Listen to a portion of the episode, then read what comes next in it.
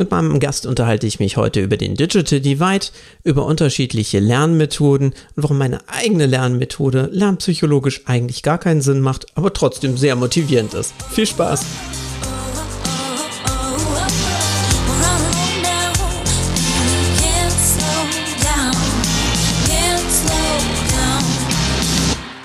Herzlich willkommen zu einer neuen Episode meines Podcasts Bildungsupdate.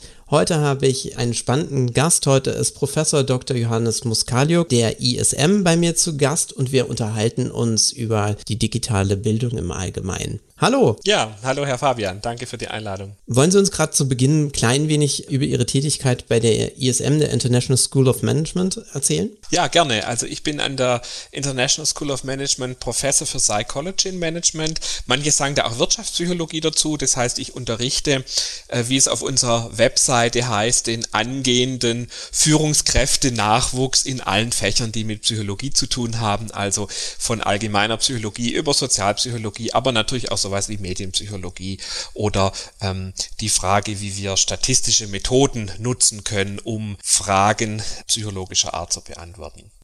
Ja, ich bin selber auch als Wissenschaftler unterwegs, wie das ja Professoren so machen. Und mein Forschungsgebiet ist tatsächlich die Frage, wie digitale Medien Lernen und Kommunizieren verändern. Was sich also verändert, wenn wir, ähm, wie das jetzt hier auf dem bei dem Podcast ist, eben über ein digitales Medium miteinander kommunizieren und uns möglicherweise gar nicht sehen oder was sich ändert, wenn sie eben studieren, wenn sie sich weiterbilden und das äh, über digitale Medien machen. Aber was ist denn jetzt genau Ihre Aufgabe? Sie äh, haben gesagt, Sie leiten den Bereich für die Digitalisierung der Lehre. Wie können wir uns das jetzt vorstellen? Weil das ist ja ein extrem weiter, weites Feld aktuell. Ja, also die International School of Management ist eine klassische Präsenzhochschule. Wir haben in allen großen Städten in Deutschland unsere äh, Campusse verteilt und wir stellen uns natürlich die Frage, wie kann man digitale Medien in der Lehre nutzen? Und zwar so, dass wir die Präsenzlehre, von der wir glauben, dass die eben einen besonderen Wert hat, sich gemeinsam mit anderen in einem Raum treffen und sich austauschen, wie wir die tatsächlich mit digitalen Medien anreichern können. Unsere Begründung dafür ist natürlich immer, digitale Medien verändern unseren Arbeitsalltag und deswegen ist es naheliegend, dass auch die Hochschulbildung digitale Medien für Lernen, für Zusammenarbeit ähm, einsetzen möchte. Und die ISM äh, ist auch gerade dabei, den Bereich Fernstudiengänge weiter auszubauen. Das heißt, wir werden nächstes Jahr Studiengänge launchen, die tatsächlich komplett digital studierbar sind und da sozusagen unseren Präsenzbereich erweitern um ein weiteres, wie ich finde, sehr spannendes Studienmodell. Da bin ich ja dann auch sehr gespannt über Ihre Ausführungen. Würde ich nämlich auch gerne so ein bisschen drauf eingehen dürfen. Aber gerne. bevor wir darauf eingehen, würde ich gerne mal Jetzt stecken wir ja eigentlich immer noch in, in, unserer Pandemie. Wie hat Sie das jetzt als Hochschule dann auch getroffen? Weil Sie, Sie sagen ja, Sie sind vorrangig eine Präsenzuni. Wie ist da die Transition für Sie dann passiert? Ich beschreibe das manchmal als ein Experiment im echten Leben. Das heißt, wir haben sozusagen das in sehr kurzer Zeit gemacht, wofür eine Organisation normalerweise mehrere Jahre ähm, braucht. Das heißt, was wir tatsächlich als der Lockdown Anfang des Jahres kam, gemacht haben, dass wir einfach unsere Lehrveranstaltungen komplett digitalisiert haben und tatsächlich von jetzt auf nachher. Ne? Das heißt, wir haben innerhalb weniger Tage ähm, unsere Dozenten geschult, wir haben die äh, Technologien glücklicherweise alle schon am Start gehabt. Das heißt, wir konnten da relativ schnell umsteigen und wir haben tatsächlich unsere Lehrveranstaltungen in virtuelle Klassenzimmer verlegt und haben dann, ich möchte fast sagen, genauso Lehre gemacht wie immer. Das heißt, wir haben tatsächlich ähm, fast ohne Unterbrechung ähm, weiter unterrichten können. Ähm, wir sind froh, dass wir jetzt im Sommer, äh, dass wir jetzt im Wintersemester dann auch wieder in Präsenz gehen, äh, so dass denn die aktuelle Situation dann zulässt, weil natürlich die ist komplett online unterrichten tatsächlich auch eine absolute Sondersituation war. Anders kann man es nicht. Können Sie uns ein bisschen was darüber erzählen, wie das jetzt von den Studierenden aufgenommen wurde? Naja, die waren zunächst mal dankbar, dass wir eben als äh, private Hochschule, anders als ja viele staatliche Hochschulen, nicht das Semester verschoben haben oder äh, gesagt haben, naja, äh, jetzt machen wir erstmal Pause und gucken, wie sich das weiterentwickelt, sondern im Prinzip unseren Zeitplan, unseren Studienplan mehr oder weniger unverändert aufrechterhalten ähm, haben. Und äh, was aus meiner Sicht sehr spannend ist, dass die Rückmeldung der Studierenden, wir machen, wie das ja alle Hochschulen machen, auch immer relativ formalisierte Evaluationen am Ende eines Semesters rundweg positiv waren. Dass die Studierenden natürlich sagen, wir würden gerne wieder an den Campus kommen, klar, das wollen wir als Lehrende ja auch, aber trotzdem eben hohe Begeisterung dafür, dass es tatsächlich funktioniert, online zu gehen. Und was ich äh, besonders spannend fand, ist äh, so die, ja, ich möchte fast sagen, Verblüffung darüber, dass die Studierenden auch den Online-Unterricht als interaktiv wahrgenommen haben. Ne? Also dass die Sorge, die man oft hat, naja, ich habe dann da jetzt das virtuelle Klassenzimmer, da steht einer vorne oder eine und redet und redet und redet und ich muss halt zuhören, dass das eben nicht der Fall war, sondern dass wir in den Online-Seminaren, in Online-Veranstaltungen genauso interaktiv und kollaborativ und diskutierend um in Austausch miteinander Unterricht gemacht haben, so wie wir das an der Präsenz, in den Präsenzveranstaltungen eben auch machen. Und ich glaube, das ist schon ein Aha-Effekt. Also die Möglichkeiten, die tatsächlich digitale Medien bieten, sich auch, wenn das persönliche Treffen äh, nicht möglich ist, äh, eben doch äh, Austausch, Interaktion, gemeinsames Denken über Themen möglich ist. Aber ich höre da ja eigentlich auch schon raus, dass Sie an der Hochschule eigentlich eher wahrscheinlich kleinere Gruppen haben, die dann intensiver zusammenarbeiten können? Richtig, also das ist tatsächlich ein wichtiges Merkmal unserer Lehrphilosophie, dass wir eben sagen, naja, es ist eben nicht die Vorlesung, wo einer vorne steht und 150 Leute beschallt, ähm, so ein bisschen, weil ich immer sage, naja, dann kann ich auch ein Buch lesen, ne? also oder mir ein Video angucken. Und ich glaube, das ist schon eine Frage, wenn wir jetzt über Bildung reden, was ist sozusagen die Daseinsberechtigung für eine Hochschule? Und, und wenn die Daseinsberechtigung der Hochschule ist, wir stellen da eine Person vorne hin, die vorliest, ja, das kann YouTube tatsächlich besser. Also ich glaube, da kommt uns tatsächlich zugute, dass wir eben diese interaktiven Konzepte bereits haben und deswegen die auch relativ einfach digitalisieren können. Und Sie haben recht, äh, interaktive Konzepte funktionieren nur in Kleingruppen. Ne? Also äh, wenn ich äh, eben 30 Leute in einem Seminar habe und dann da Teamarbeit mache, dann ist es eben eine Chance auch für mich als lehrende Person dann tatsächlich Kontakt zu den Studierenden zu halten und ähm, in Austausch zu gehen. Also da finde ich ja jetzt auch dieses Konzept der kleineren Lerngruppen um einiges spannender und angenehmer als Studierender. Jetzt mal wirklich auf der Seite der Rezipienten gesprochen, weil ich habe auch selber in einer Präsenzuni studiert und hatte da die klassischen Erstsemester-Vorlesungen mit im Auditorium, man kennt's, 700 andere Leute. Und für mich persönlich war es wahnsinnig schwierig, den Fokus tatsächlich auf den Professor dann auch zu haben, weil irgendwie alle Notebooks in den Reihen vorher dann etwas interessanter waren als das, was man es war eh nur Mäusekino, weil man war relativ weit weg. Die Audioqualität war zwar gut, aber man hatte so ein bisschen das Gefühl, einem Theatervorstellung zu folgen, weil es hatte keinerlei Interaktivität und manche der Lehrenden haben tatsächlich ihr Skript nicht vorgelesen, aber zumindest mal so drin, dass man es in deren Skript oder Buch fast eins zu eins nachlesen konnte. Und deswegen bin ich immer froh, wenn ich sowas höre von, von Hochschulen. Wir machen kleinere Gruppen. Es gibt die Interaktivität, weil es bleibt einfach auch viel besser hängen und man, man fühlt sich auch verbundener mit der Hochschule.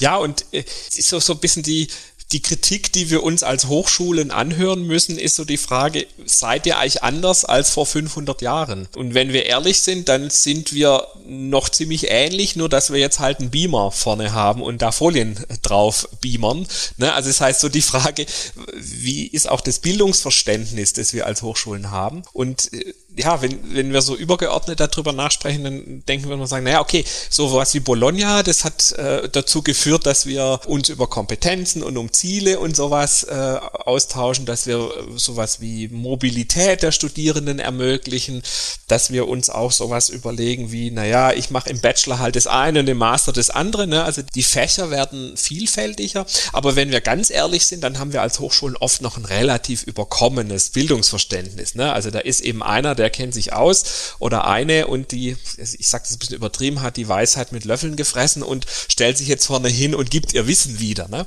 Und was ich die spannende Frage finde, ist, ob das tatsächlich überhaupt noch kompatibel ist zu einer Welt, in der wir jetzt gerade leben. Äh, und dass ich jetzt als Psychologe, nur weil ich studiert habe und promoviert habe und schon ein bisschen mehr Bücher gelesen habe als meine Studierenden, deswegen besser weiß, was für Kompetenzen jemand in zwei, drei, vier, fünf Jahren braucht.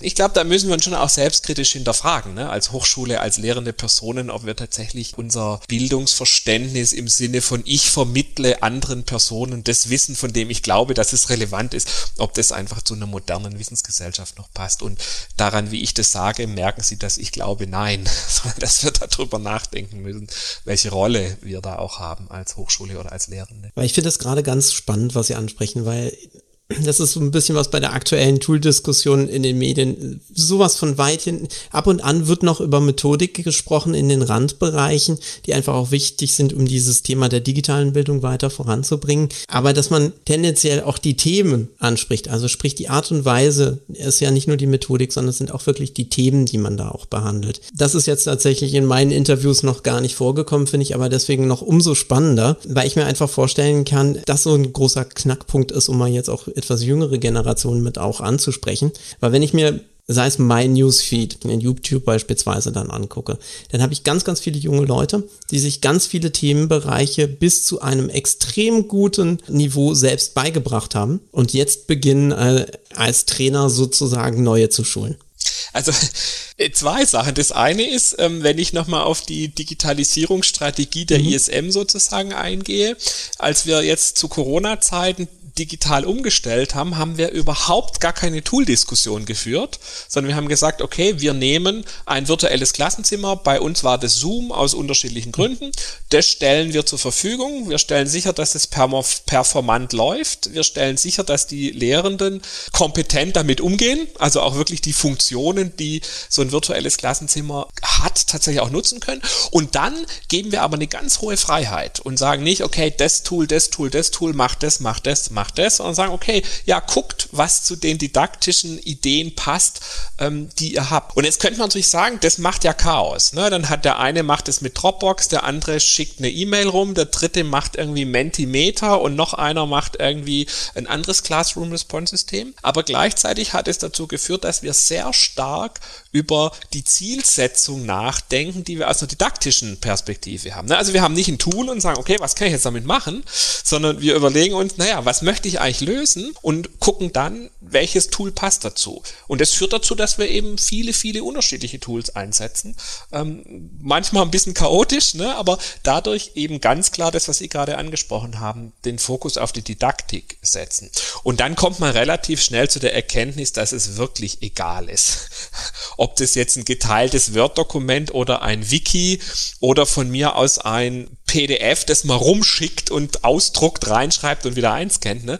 Also dass das dann letztlich ähm, Detailfragen sind, wie ich den Prozess irgendwie noch schlanker und besser und so mache. Und äh, die, die zweite Frage, die so ein bisschen auf die, das äh, fokussiert, wenn Sie so Generationen ansprechen, da glaube ich tatsächlich, dass die Generation, die jetzt studiert, medienkompetenter ist als die unterrichtende Person, aber nicht unbedingt, ich nenne das informationskompetent. Das heißt, die kennen zwar Medien und wissen, wie man bei YouTube was findet äh, und wissen vielleicht auch, ähm, wie ich TikTok bediene oder sonst was, aber wissen möglicherweise noch nicht so gut, wie sie Informationen bewerten, einordnen, im Blick auf deren Qualität vielleicht auch kritisch einordnen und vor allem so den eigenen Wissensstand realistisch einschätzen. Ne? Also die Idee, die gucken drei Videos an und äh, sagen dann, ja, boah, cool, jetzt weiß ich jetzt kann ich Trainer sein. Ne? Also die Idee, auch dann realistisch einschätzen zu können, ja, was weiß ich denn schon, was könnte ich noch wissen, wo gibt's noch andere Bereiche? Und das sind jetzt wir, glaube ich, wieder als Professorinnen und Professoren gefragt. Ne? Also zu akzeptieren, wir haben da medienkompetente Studierende, aber nicht unbedingt informationskompetente, ne? die dann die Medien auch tatsächlich zielorientiert für Lern- und Bildungsprozesse äh, nutzen können. Und Sie merken, jetzt reden wir gar nicht über Medien, ne? jetzt reden wir über Lernen äh, und gar nicht um Digitalisierung. Ich finde es auch eine ganz spannende Überleitung. Und zwar haben sie 2016 war es, glaube ich, ein Buch rausgebracht über die Generation Y als, als Führungsaufgabe sozusagen. YZ sind ja jetzt gerade so die, die immer noch in den Bildungssystemen, sei es Bachelor, Master, vorrangig unterwegs sind. Auf Alpha bereiten wir uns nochmal ordentlich vor. Aber wenn Sie vielleicht gerade mal auf Ihr Buch in diesem Zusammenhang ein bisschen eingehen können. Was war, gut klar, es ist immer schwierig, äh, Kohorten so jetzt altersgemäß zu definieren, das ist ein bisschen wie Astrologie. Aber trotzdem, sie sind ja geprägt durch irgendwelche Ereignisse der Umwelt. Und das allermindest setzt im großen sozialen Spektrum ein gewisses Mindset voraus, dann auch damit gut klarzukommen. Wenn Sie uns da einfach ein paar Sachen dazu erzählen könnten. Es ist ein Riesenthema und es ist manchmal auch ein komplett überschätztes Thema, weil so ein bisschen ein Fazit ist, ja, es gibt die Generationen und ja, die sind in unterschiedlichen Umwelten groß geworden und haben deswegen unterschiedliche Werte, ähm, haben unterschiedliche Erfahrungen, haben vielleicht auch unterschiedliche Traumata erlebt. Letztlich sind die einzelnen Generationen aber wieder extrem heterogen. Deswegen würde ich aus einer bildungswissenschaftlichen Perspektive letztlich vor diesem Konzept auch warnen und würde sagen, ja, es gibt Unterschiede, aber die Unterschiede sind kleiner, als wir denken. Und meine Hypothese in diesem Buch ist äh, zu sagen, die, das sind eher Milieus. Also ich habe sozusagen in einer Alterskohorte sowohl Generation Z und Y, ich habe da aber sogar die Generation X drin. Ne? Also ich habe die 21-Jährigen, die äh, heiraten, Kinder kriegen und einen Haushalt machen und darüber bloggen und ein sehr überkommenes Familien- und Frauenbild haben, weil sie das einfach cool finden. Ne? Also das heißt, ich habe in einer und derselben Generation eigentlich alle Arten von Werthaltungen drin. Und äh, wenn wir es jetzt auf Bildung beziehen, im Buch war es auf Führung bezogen, dann bedeutet es, ich als Lehrkraft muss mit einer höheren Heterogenität umgehen. Ich habe eben eine, eine viel größere, einmal wissensbezogene Heterogenität, was die, die Leute an Informationskompetenz haben und sich selber letztlich auch schon Wissen angeeignet haben oder nicht, aber ich habe eben auch eine unterschiedliche Wertehierarchie, äh, Einstellungen und so weiter. Ne? Also bestes Beispiel Corona. Die Chance ist hoch, dass ich in meinem Seminar halt zwei Leute haben, die sagen, Corona gibt's nicht äh, und, und zwei Leute haben, die sagen, naja, aber Corona, wir werden alle sterben und ein paar Leute, die relativ nüchtern die Fakten bewerten. Ne? Das heißt also, ich habe äh, in einer Gruppe, selbst wenn sie klein ist, eine ganz große Bandbreite von von Themen, von Einstellungen, von Haltung. Und ich glaube, das ist eine Herausforderung, ähm, die äh, dieses Generationenkonzept ähm, vielleicht hilft, ein bisschen zu ordnen, ne, indem ich eben sagen kann, ja, mit welchen Einstellungen, mit welchen Werthaltungen, auch ein bisschen mit welchen Interessen äh, kommen Leute in ein Seminar, in eine Vorlesung. Ne? Was wollen die am Ende wissen? Was wollen die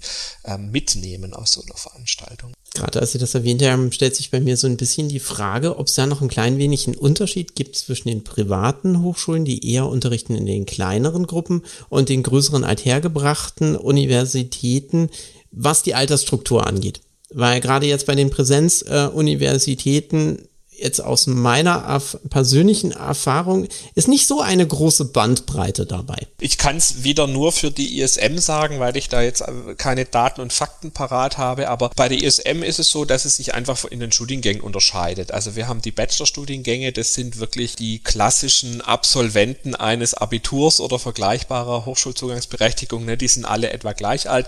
Dann haben wir aber natürlich die Masterstudiengänge, wir haben die berufsbegleitenden Studiengänge, wo wir diese Heterogenität ganz ganz eindeutig haben. Ne? Also die Leute, die direkt nach dem Bachelor und Master dranhängen, aber dann eben auch die Leute, die Familienzeit hatten und dann wieder studieren oder die schon in einem Unternehmen waren. Ähm, und äh, bei dem neuen Modell Fernstudium gehe ich davon aus, dass wir noch eine höhere Heterogenität haben. Ne? Also so wie Sie das vorher kurz erzählt haben, also das, die Möglichkeit, dass ich eben tatsächlich während einem Job noch ein Fernstudium machen kann. Ne? Oder der, der Geisteswissenschaftler oder die Geisteswissenschaftlerin, die sagt, naja, wenn ich jetzt noch ein bisschen BWL BWL-Kompetenz hätte, das wäre echt gut. Und dann eben auf das äh, Germanistikstudium möglicherweise noch ein betriebswirtschaftliches Studium irgendwie draufsetzt.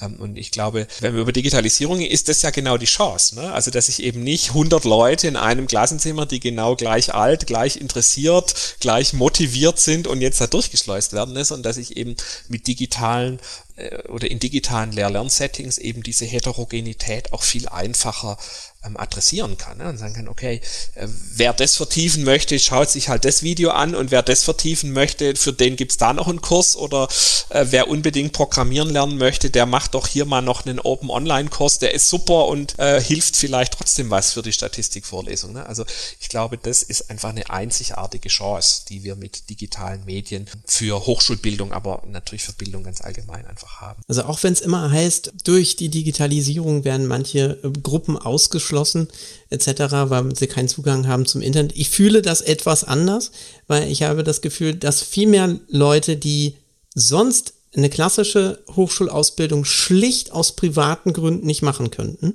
oder sowas, haben jetzt die Möglichkeit, sich so etwas zu machen. Gerade beste Beispiele, klassische Sache, Frau geht in Elternzeit und überlegt sich in dieser Zeit, Mensch, es wäre doch einfach klasse, nochmal zusätzlich ans Studium was dran zu hängen, zum Beispiel den Master zu machen oder überhaupt einen Bachelor zu machen oder man ist bereits integriert im Berufsleben, ist aber in so einen typischen Job, der regelmäßig irgendwo hin versetzt wird. Es gibt trotzdem die Möglichkeit, durch bundesweite Netzwerke oder Güteinstitute international die Prüfungen abzulegen.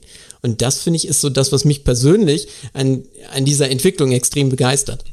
Es gibt in der Medienpsychologie das Konzept der Digital Divide, also der digitalen Schwelle oder der, der, der digitalen Abgrund, keine Ahnung, die einen stehen auf der Seite, die anderen stehen auf der Seite.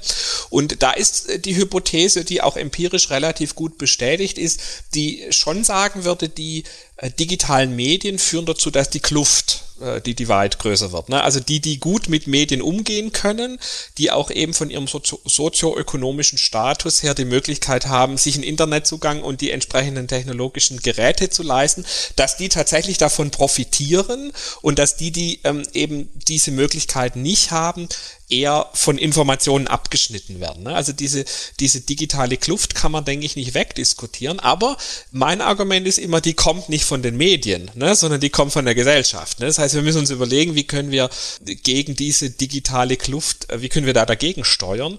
Und ich gebe Ihnen recht, digitale Medien können glaube ich, eine Strategie sein, um gegen die digitale Kluft gleichzeitig wieder zu arbeiten, ne? indem ich mir eben überlege, wie mache ich jetzt ähm, digitale Medien eben auch zugänglich für Menschen, die sich aus welchen Gründen auch immer wenn man Daten anguckt, sind es eben oft sozioökonomische Gründe. Ne? Es sind aber natürlich auch kognitive Gründe. Ne? Also so das Thema, äh, das wir oft in Deutschland völlig übersehen, dass es einfach viele Leute gibt, die nicht so gut lesen können, dass sie sich komplexe Texte eigenständig aneignen können. Und dass es einfach eine große Zahl von Menschen sind, die deswegen möglicherweise mit äh, textbasierten Informationen nicht so viel anfangen können wie andere. Und was wir, glaube ich, auch nicht vergessen dürfen, ist immer noch eine Sprachbarriere. Also wenn wir über Digitalisierung sprechen, dann haben wir immer mehr Zugang zu Informationen, wenn wir Englisch können. In dem Fall wenn wir sagen, na, ich kann aber nur Schwäbisch, ähm, dann ist eben viel, viel äh, Information im World Wide Web nicht zugänglich. Ne? Also ich glaube, die, ähm, die, diese Kluft, die gibt's, aber die Kluft ist sicherlich nicht äh, in der äh, Digitalisierung begründet. Ist, ist nicht ursächlich, ergibt mhm. sich nicht ursächlich aus den digitalen Medien. Jetzt haben Sie gerade vorhin erwähnt, dass es eine ziemlich heterogene naja, Vorbildung gibt der Studenten, die ja auch gerade was, was die Einschätzung des Mediengehaltes beziehungsweise der Qualität der Quelle auch äh, der Medien angeht. Und da würde ich fast schon den Ball zurückgeben und sagen, ist es nicht eigentlich ein bisschen spät, wenn die Hochschule diese Grundlagen lehren muss? Ja, also klar, wobei meine Aussage immer ist, naja, jeder schiebt's halt auf den anderen. Ne? Also die, die Schule sagt, naja, das Elternhaus, äh, das Elternhaus sagt die Schule, die Hochschule sagt, ja, die Schule, die Schule sagt, naja, wir wissen gar nicht, was wir wollen, sollen die eigentlich können. Also insofern würde ich sagen, ja, stimmt. Ich sehe das aber schon auch ein bisschen als eine Aufgabe für eine Hochschulbildung an, ne? zu sagen, mhm. okay, lesen und schreiben, klar, rechnen müsst ihr können, sonst können ihr nicht studieren und äh, ein gesundes Allgemeinwissen ist auch ähm, äh, notwendig und es ist sicherlich auch das Thema, äh, muss man nicht auch äh, schulische Curricula entschlanken, entschlacken, äh, äh, muss man schulische Curricula irgendwie ähm, schlanker gestalten, weil wir da irgendwie Sachen lernen, die möglicherweise auch nicht mehr so richtig relevant sind. Ähm, aber wieder die digitale Medien lösen das Problem, äh, vereinfacht gesprochen. Ne? Dass sie eben sagen können, okay, wenn ihr hier den Statistikkurs besuchen wollt, dann müsst ihr die und die und die Grundlagen haben und entweder könnt ihr die, dann könnt ihr direkt loslegen oder ihr könnt sie nicht, dann guckt euch bitte die und die Videos an. Ne? Und interessant finde ich, dass tatsächlich ja auch Schülerinnen und Schüler mittlerweile sehr fleißig YouTube und so weiter nutzen. Ne? Das heißt also, wir kriegen eine Studierendengeneration, die eher im Internet nach einem statistischen Problem sucht, als sich das Statistikbuch äh, zu holen, das in der Bibliothek Pritsche breit vorne liegt. Ne? Also ich glaube, das ist ein Thema, äh, wie wir, wie wir sozusagen ja. dieses veränderte Mediennutzungsverhalten berücksichtigen. Und ich muss mich selbst kritisch äh, äh da äh, betrachten, weil wir natürlich oft denken, na ja, das Buch ist aber doch irgendwie noch besser und fundierter und so. Ne? Und gerade bei Statistik gibt's halt einfach wahnsinnig gute Videos und es gibt gleichzeitig wahnsinnig schlechte Bücher. Ne? Also das heißt sozusagen zu sagen, na ja, bei der Quellenbewertung Buch ist immer besser als ein Video das stimmt halt auch nicht mehr. Ne? Also ist sozusagen die, die Medien, ähm, die nicht durch die klassischen äh, Qualitätssicherungsprozesse, also irgendwie Experte, Verlag und Lektorat und, äh, und so weiter gegangen sind, dass die ausnahmslos besser sind als die anderen Medien. Das würde ich äh, einfach nicht mehr für richtig halten im 21. Jahrhundert. Also ich habe das eigentlich äh, aus eigener Erfahrung auch gehabt. Also in, innerhalb meines Studiums habe ich auch natürlich die, man hat jetzt, ich habe ein Fernstudium gemacht, man hat die Studienhefte, da drin hat man dann irgendwelche Sekundarliteratur. Das hat man dann natürlich auch entsprechend dann auch gehabt. Ich habe mir dann natürlich immer äh, nochmal selber ein Buch gekauft, weil einfach irgendwelche Bücher dann halt auf den eigenen Lerntyp dann auch passen. So diese gelb-schwarzen passen ab und zu mal dann ganz gerne. Hab dann aber auch trotzdem genau das, was Sie sagen, mir zu spezifischen Themen irgendwie auch YouTube-Videos genommen. Weil gerade die Anwendung von manchen Sachen doch tatsächlich einfach schwierig ist. Das, war, das waren da so kleine Sachen in der Buchhaltung oder sowas, in der Bilanzanalyse, wo man dann im Buch einfach irgendeinen kleinen Zusammenhang nicht verstanden hat. Deswegen machten die nächsten drei Seiten einfach überhaupt keinen Sinn. Und dann hat, hat man dann jemanden gesehen, der das kurz erklärt, der sagt, vor sich hier Übertrag aufs andere Konto. Oder in der Statistik nochmal ein schönes Beispiel dann auch nochmal genommen hatte. Was war mein persönlich, eins so meiner unangenehmsten Themen, die Statistik. Aber mit diesen Medien kommt man da eigentlich recht gut dann auch durch. Was ich immer geliebt habe, sind äh, Sachen, die auch interaktiv sind. Also wo man wirklich so ein bisschen gleich, also eine Aufgabe hat, irgendwelche Lösungen und das Feedback bekommt. Ja, also aus einer psychologischen Perspektive ist das einfach ja auch die Lösung, ne? zu sagen, Lernen braucht immer eine aktive Auseinandersetzung mit den Lerninhalten.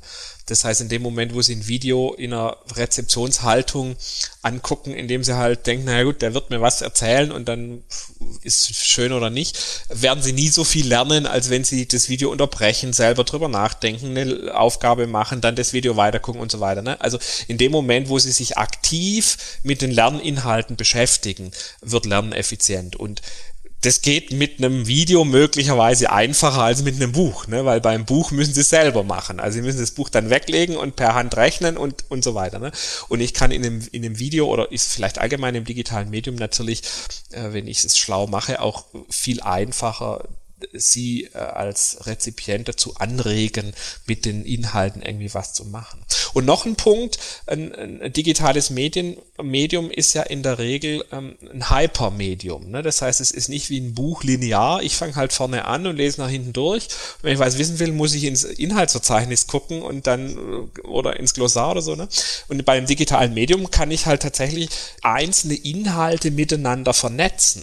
Und wenn wir das jetzt aus einer psychologischen Perspektive betrachten, betrachten, dann wird man sagen, so funktioniert ja unser Gehirn. Ne? Das heißt, sie haben in ihrem Gehirn ja nicht irgendwie eine Liste mit allem Statistikwissen und äh, das ist von A nach Z strukturiert, sondern sie haben ja auch im Gehirn eine Vernetzung der einzelnen Wissensinhalte miteinander. Übrigens auch auf physiologischer Ebene. Also, also auch Zellen sind mit anderen Zellen vernetzt. Und insofern könnte man, auch wenn man sich hüten muss, solche ganz simplen Analogien zu machen, aber könnte man natürlich sagen, Lernen in einem Hypertext entspricht, oder ich sage nicht Hypertext, sondern Hypermedium, ne, weil es muss ja nicht nur Text sein. Lernen in dem Hypermedium kommt möglicherweise der Struktur, die wir, äh, also der mentalen Struktur, die wir haben, näher als analoges, nee, analog ist falsch, ein lineares Medium. Ne? Kann man da jetzt spezifisch irgendwelche Tipps ableiten für ein besseres Lernen, gerade jetzt im digitalen Kontext? Ja, kann man. äh, und also Tipp Nummer eins ist tatsächlich, äh, völlig unabhängig, ob digital oder nicht digital, mhm. ist immer selber denken. Ne? Also in dem Moment, wo ich, äh, gibt einfach da viele, viele Studien, die zeigen, der mentale Aufwand, den ich investiere, ist einfach positiv korreliert mit dem Lernoutput. Ne? Also je mehr ich mich anstrenge, je mehr ich manchmal auch komplexe Inhalte verstehen, durchdenken, mit eigenen Vorwissen ähm, integrieren muss, desto anstrengender ist Lernen, keine Frage, aber desto erfolgreicher. Insofern kann ich den Text halt hundertmal durchlesen und mir irgendwas anmarkern. Ähm, wenn das nicht zu einer aktiven Auseinandersetzung mit dem Inhalt führt, wird es nie erfolgreich bleiben. Also das ist, glaube ich, eine ganz wichtige, ganz wichtiger Tipp, den ich auch Studierenden immer gebe. Ne? Also lieber kurz lernen, lieber regelmäßig lernen, aber stressig lernen. Ne? Also wirklich tatsächlich viel mentalen Aufwand in den Lerninhalt stecken. Ähm, und da gibt es tatsächlich genügend Studien, die einfach diesen Zusammenhang ziemlich eindeutig äh, nachweisen, dass einfach die Beschäftigung mit den Lerninhalten über was für Strategien auch immer ähm, letztlich immer effizient sind. Das heißt, je mehr ich sozusagen mich selbst frage, was könnte das bedeuten oder mir selber Fragen stelle oder im besten Falle auch die teilweise angebotenen Aufgaben dann dazu mache, verinnerliche ich es beziehungsweise festigt es sich auch gleichermaßen. Ja, und das, was Sie jetzt noch ansprechen, das ist ein Effekt in der Psychologie, der heißt Self-Explanation, also Selbsterklärungseffekt. Ähm, und der ist auch ziemlich gut untersucht. Ne? Also in dem Moment, wo ich ähm, mir selber den Lerninhalt erkläre, da kann man jetzt vereinfacht sagen, muss ich ihn erst so gut verstanden haben, dass ich ihn auch erklären kann. Ähm, und da äh, gibt es tatsächlich Studien, die genau das zeigen. Das kann auch innerlich sein. Ne? Also es muss nicht vorm Spiegel sein und ich, ich erkläre mir da selber was. Ähm, aber tatsächlich, wenn ich selber versuche, in eigenen Worten das Gelernte wiederzugeben, fördert das äh, das Lernen. Und vor allem, und das ist ein, ein dritter Tipp, fördert es so metakognitive Strategien. Also Metakognition bedeutet, ich beobachte meinen eigenen Denkprozess. Ähm, äh, und dazu gehört zum Beispiel, was weiß ich schon, was weiß ich noch nicht oder wo habe ich Schwierigkeiten oder jetzt habe ich so viel gelernt, jetzt langt's mal, ne? Also äh, so den, den eigenen, die eigenen Kognitionen, in dem Fall eben den eigenen Lernprozess, auch so ein bisschen zu monitoren, äh, ist eben auch eine wichtige Strategie. Und das lerne ich bei äh, Selbsterklärung eben auch. Ne? Also wenn ich mir selber was erkläre und dann irgendwie merke, äh, das macht irgendwie keinen Sinn, ähm, dann ist es ein wichtiger Hinweis darauf, dass da mir möglicherweise noch was fehlt, was ich noch nach ähm, lesen oder nachschauen muss, um es dann wirklich zu verstehen. Also aus eigener Erfahrung kann ich sagen, ich habe ich es immer versucht, äh, mich im wahrsten Sinne des Wortes mit dem Text auseinanderzusetzen. Also sprich, wirklich, gut, da dürfen natürlich keine geliehenen Bücher dabei sein, äh, mit Textmarker und Post-its bewaffnet und einem kleinen spitzen Bleistift an den Text gemacht und dann halt einfach wirklich Textpassagen entweder markiert, unterschiedlich farbig oder wie auch immer, oder auch manchmal nur einzelne Worte. Das hat es für mich dann ermöglicht, so ein Querlesen einzuführen bei der Wiederholung, wo ich wirklich nur meine Stichpunkte durchgegangen bin und hatte die Kernaussage dann dieser ganzen Texte drin. Das habe ich dann vor einer Klausur immer auch kurz zusammengefasst und hatte meinen eigenen Text. So hatte ich nicht unbedingt das Gefühl, dass es für mich anstrengend ist und ich hatte das Gefühl, relativ zügig dennoch durchzukommen. Ja, ist sicherlich eine häufige Lernstrategie. Aus einer psychologischen Perspektive würde ich sagen, das Markern hat wahrscheinlich keinen Effekt sondern das okay. Ma Markern hat wahrscheinlich eher so einen motivationalen Aspekt. Ne? Also sie mhm. lesen das durch und haben das Gefühl, die Seite ist jetzt bunt, also sie haben irgendwas gearbeitet. Ne?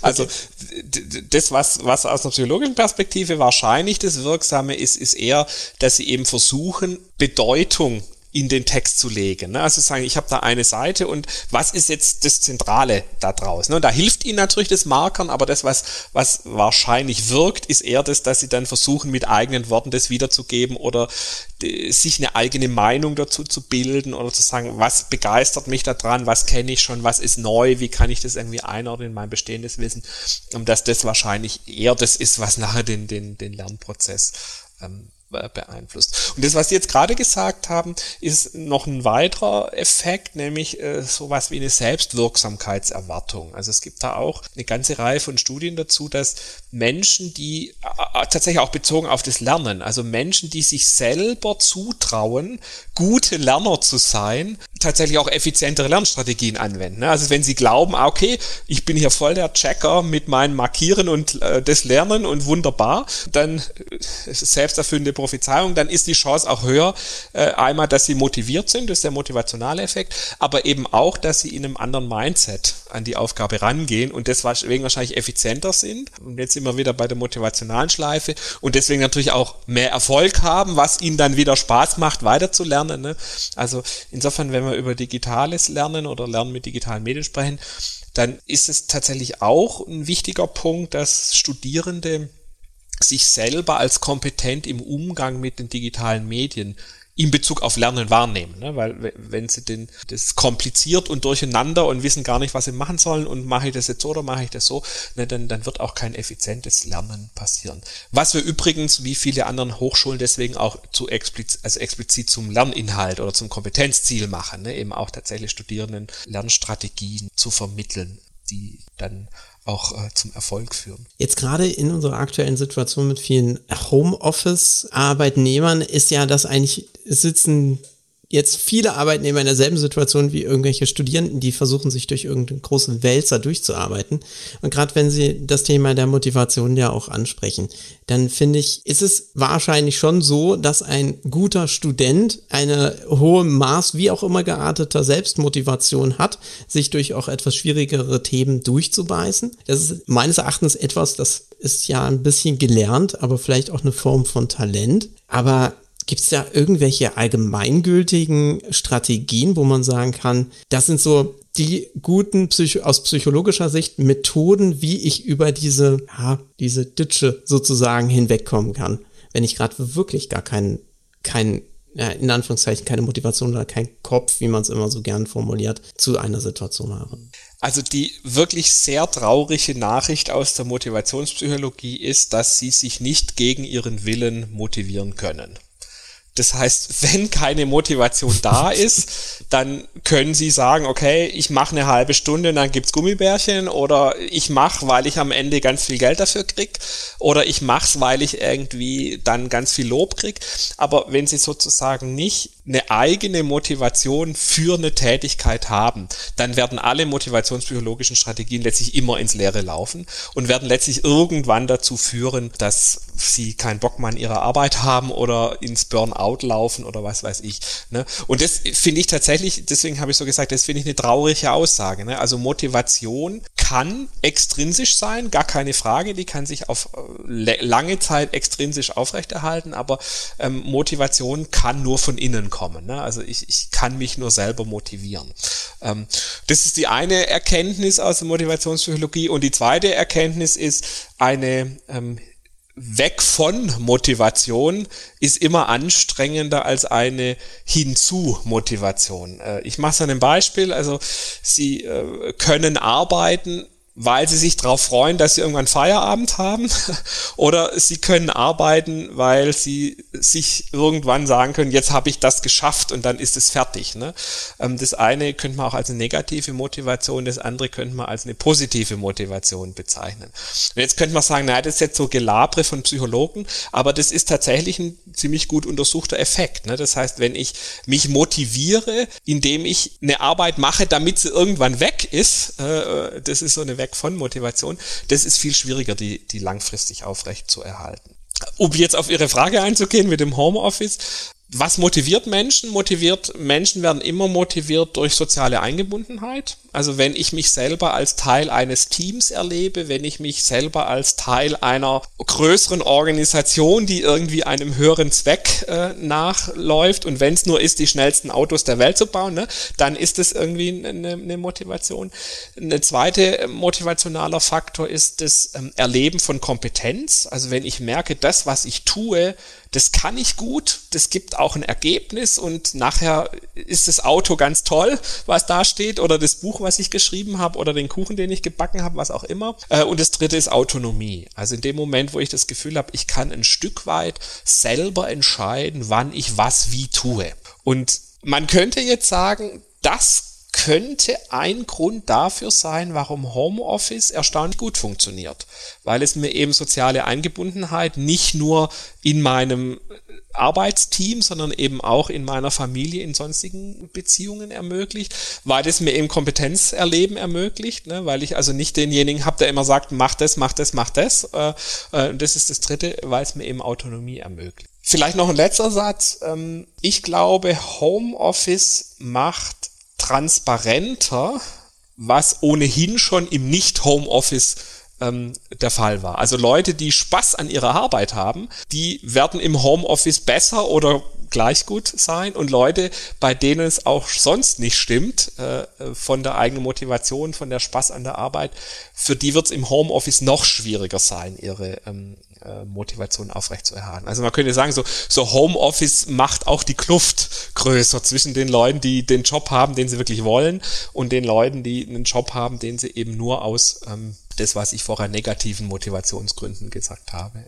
Ich glaube, da sprechen Sie auch unter anderem das einfach anders wie Sie schon gesagt haben, die extrinsische Motivation ja auch teilweise aus dem Team rauskommen mhm. kann. Ja, sozusagen, wenn man wirklich ja, so im Sinne von Chaka, wir schaffen das. Das färbt sicherlich auch auf die etwas weniger motivierten Teammitglieder dann auch ab. Das fällt ein wenig natürlich dann im virtuellen dann auch weg, weil nicht jeder macht irgendwelche Sessions wie wir jetzt zum mhm. Beispiel mit Videounterstützung, um den persönlichen Charakter dann noch mitzunehmen. Und dann ist man da natürlich ein bisschen abgehängt. Und das ist auch ein bisschen die Lösung, ne? Also zu sagen, Homeoffice ist was, was nicht von selber läuft, sondern Homeoffice braucht genauso wie normales Arbeiten eben auch Führung.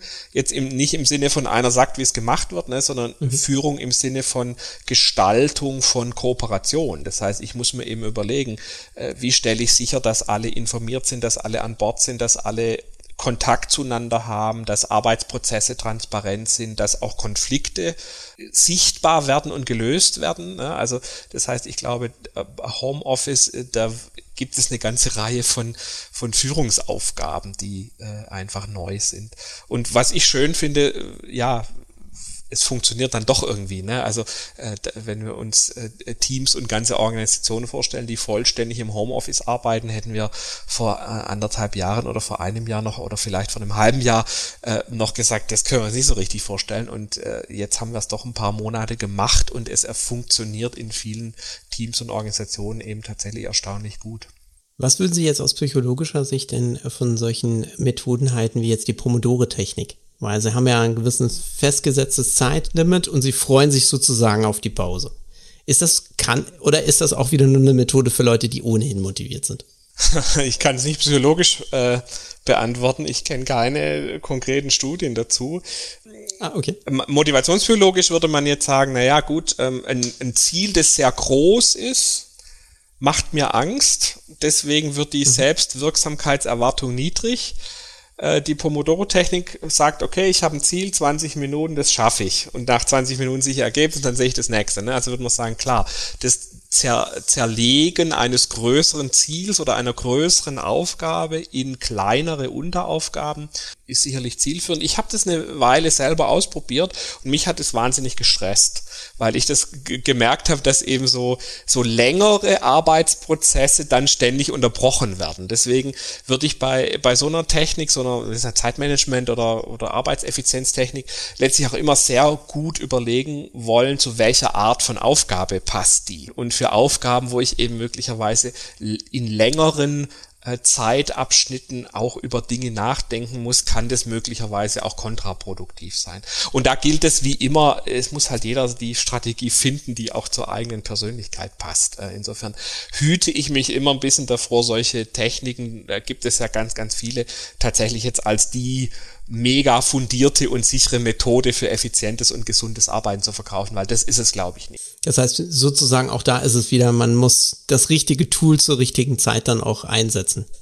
Genau. Und ich muss vor allem auch, also das Tool entbindet mich nicht davon, mir über das die Frage nach der Sinnhaftigkeit, nach der Motivation und so weiter Gedanken zu machen. Das heißt, wenn ich ein, ein Tool einsetze, um, um eine Arbeitstätigkeit zu tun, die ja, ich mir nicht vorstellen kann, mein Leben lang zu tun, dann wird das Tool das Problem eine Zeit lang unterdrücken, ne, aber es wird es, glaube ich, nicht langfristig äh, hindern können. Und das werden viele Menschen, die die Techniken und Tools ausprobiert haben, äh, selber beschreiben können. Ne? Dass man, man macht es motiviert zwei, drei, vier Wochen und nach drei Wochen sagt man irgendwann, ja, okay, ich lasse jetzt irgendwann wieder. Ne? Also das, das, das Tool ähm, bleibt dann irgendwann auch Tool und wird nicht, nicht wirklich in den, den, den eigenen Arbeitsprozess oder die eigene Arbeitsweise dann integriert.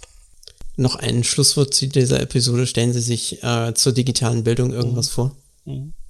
Also das ist natürlich jetzt die, die Killerfrage, ne? Also in, in einem Schlusswort die, die Empfehlung zur Digitalisierung abzugeben. Ich mag den Wort des Möglichkeitsraums, also zu sagen, das, was uns digitale Medien bieten, das sind Möglichkeiten. Ähm, nicht mehr, nicht weniger. Das heißt, die digitalen Medien an sich machen erstmal gar nichts. Die sind einfach nur da. Und die bieten mir Chancen, die bieten mir Möglichkeiten. Na klar, die haben auch Gefahren, äh, gar keine Frage. Und ich wünsche mir, dass wir in dieser Diskussion über digitale Bildung eben äh, nicht über Medien sprechen, sondern letztlich über die Frage, was wir eigentlich wollen mit Bildung, äh, was unsere Vorstellung davon ist, was, was gute Bildung ist, individuell, jeder für sich persönlich, aber eben auch als Gesellschaft und ähm, nicht in diese Falle tappen, dass wir Digitalisierung der Digitalisierung wegen machen. Ähm, und das, was ich jetzt gerade gesagt habe, äh, da bin ich nicht der Einzige, der das sagt. Ne? Also die, die Digitalisierung ist keine technologische Frage, sondern es ist eben auch eine soziale, eine kulturelle, eine gesellschaftliche Frage. Und ähm, vielleicht tragen solche Gespräche wie das, was wir jetzt heute geführt haben, auch dazu bei, dass wir eben nicht über Technologien sprechen, sondern ähm, über unser Bildungsverständnis, das wir haben. Und dann darüber sprechen, wie uns digitale Medien möglicherweise dabei helfen, dieses Bildungsverständnis dann tatsächlich auch ähm, umzusetzen. Wenn ich jetzt aus ISM-Perspektive spreche, in ein Bildungsprodukt umzusetzen, äh, wenn ich jetzt sozusagen als Individuum spreche, eben in äh, tatsächlich eine, ja, lebenslanges Lernen, äh, jetzt nicht als, als, als Schlagwort, sondern tatsächlich als eine Haltung, die ich einnehme, eben auch als lehrende Person. Dann bedanke ich mich bei Ihnen sehr für Ihre Zeit und äh, an alle Hörer vielen Dank fürs Zuhören und bis zum nächsten Mal. Ja, Tschüss. danke für das Gespräch. Ich hoffe, diese Episode hat dir gefallen und du schaltest nächstes Mal auch wieder ein. Hast du Fragen oder Anregungen, dann schreib doch bitte einfach an podcast@bildungsupdate.com. Bis zum nächsten Mal. Tschüss.